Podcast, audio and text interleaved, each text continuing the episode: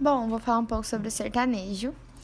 E ele é um subgênero musical que é totalmente brasileiro. Ele, na verdade, o sertanejo é uma variação, e eu posso ser chamada também de urbanização, que ele é um. Podemos dizer assim que ele começou com a música caipira.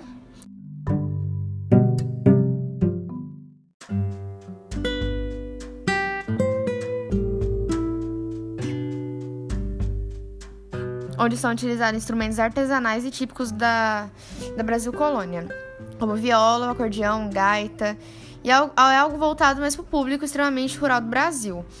O sertanejo ele tem a característica pela melodia simples e melancólica das músicas. Ele é bem semelhante à música caipira também. Talvez um pouco mais dançante, sem dúvida mais urbana, né? Mas pode ser considerado também caipira.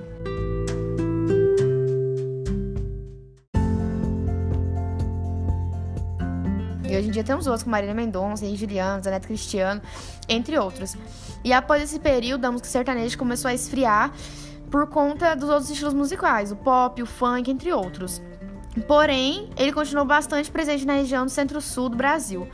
Por volta dos anos 2000, a música sertaneja ela conquistou um novo destaque na mídia através do amplo espaço devido à nova geração, que no caso, né, foi entre esse ano. E a gente pode é, citar Bruno Marrone, Edson e Hudson. Então, por volta desse ano aí, teve um amplo espaço sucedido na nossa geração de duplas e ela ficou bastante conhecida.